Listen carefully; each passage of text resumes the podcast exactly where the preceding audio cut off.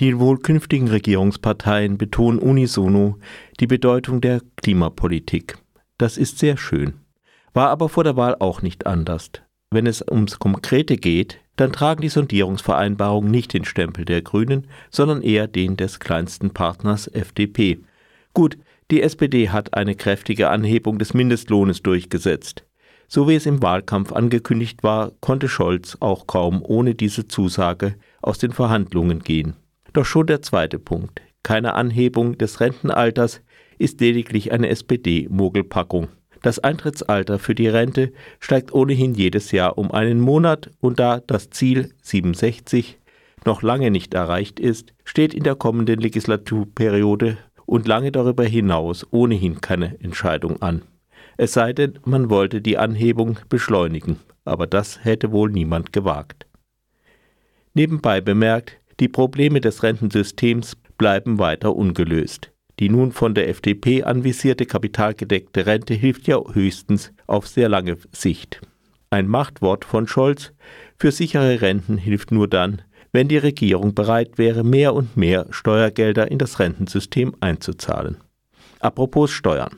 Da hat sich die FDP auf breiter Linie durchgesetzt. Alle Steuererhöhungsvorschläge sind vom Tisch, um den Klimaschutz zu forcieren, soll es Superabschreibungsmodelle geben. Steuerabschreibungen sind aber de facto Steuersenkungen für Wohlhabende. Von der anderen Seite betrachtet sind sie so etwas wie heimliche Staatsausgaben, über deren Höhe und Verwendung der Staat nur beschränkte Kontrolle hat. Es ist schon auffallend, dass ein Herzensanliegen der FDP das einzig wirklich Neue in der Klimapolitik ist. Dazu hat Lindner nun ein Klimaschutzministerium ins Spiel gebracht, natürlich nur damit er dann das Finanzministerium kriegt. Früherer Kohleausstieg, möglichst schon ab 2030, ist eine sehr vage Ankündigung. Beschleunigter Ausbau der alternativen Energieerzeugung wäre eine gute Sache, wenn auch gesagt würde, wie. Schöne Worte gab es auch von der CDU-CSU. Dass Herr Söder die bayerische Abstandsregel für Windräder aufweicht, damit die Ankündigungen der Ampel nicht im luftleeren Raum drehen, ist wohl kaum zu erwarten.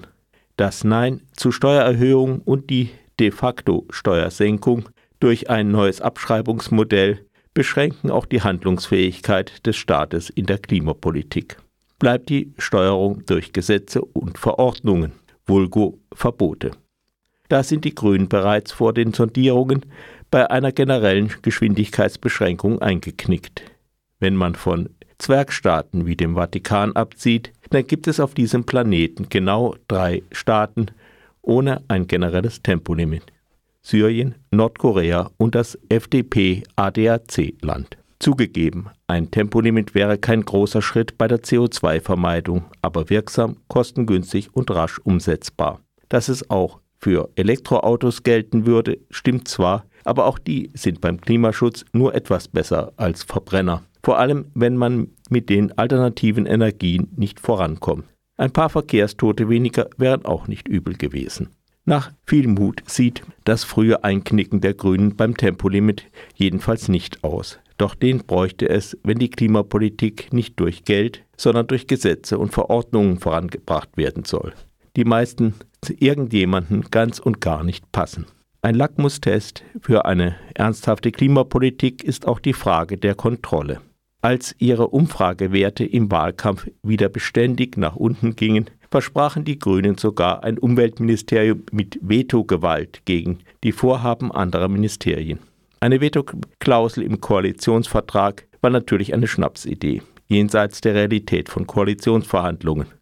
Stattdessen geht es aber nun in die andere Richtung. Mit Ach und Weh hatte sich die GroKo auf eine jährliche Überprüfung der Klimafortschritte im Bereich aller Ministerien geeinigt. Überprüfungen soll es natürlich weiterhin geben, aber dass sie jährlich zu erfolgen haben, ist bisher nicht festgelegt. Außerdem findet sich kein Hinweis darauf, dass jedes Ressort auch einzeln zur Überprüfung antreten muss. Wäre die Ampel keine Ampel, sondern ein Dackel, so könnte man sagen, dass der Schwanz mit dem Hund wackelt, beziehungsweise der kleinste Koalitionspartner mit der gesamten Koalition. Natürlich stehen die eigentlichen Koalitionsverhandlungen noch an. Aber die Eckpfeiler, insbesondere in der Steuerpolitik, stehen nun schon. Mag sein, dass die Ampelparteien durch die Besteuerung von Cannabis noch ein wenig Geld einnehmen. Mit blauem Dunst alleine lässt sich eine ambitionierte Klimapolitik aber nicht finanzieren. Zumal man ja auch auf vielen anderen Feldern mehr Geld ausgeben will, beziehungsweise aufgrund von Versprechen wird ausgeben müssen. Bessere Ausrüstung für die Bundeswehr, mehr Geld für Infrastruktur, mehr Geld für Forschung und absehbar mehr Geld in die Kranken- und Rentenkasse und so weiter.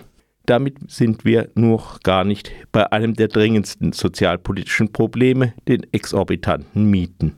Ein bundesweit von den Gemeinden abrufbarer Mietendeckel auf fünf Jahre, wie im Wahlkampf versprochen, ist vom Tisch. Andere gesetzliche Maßnahmen zur Begrenzung von hohen Mieten wurden nicht versprochen.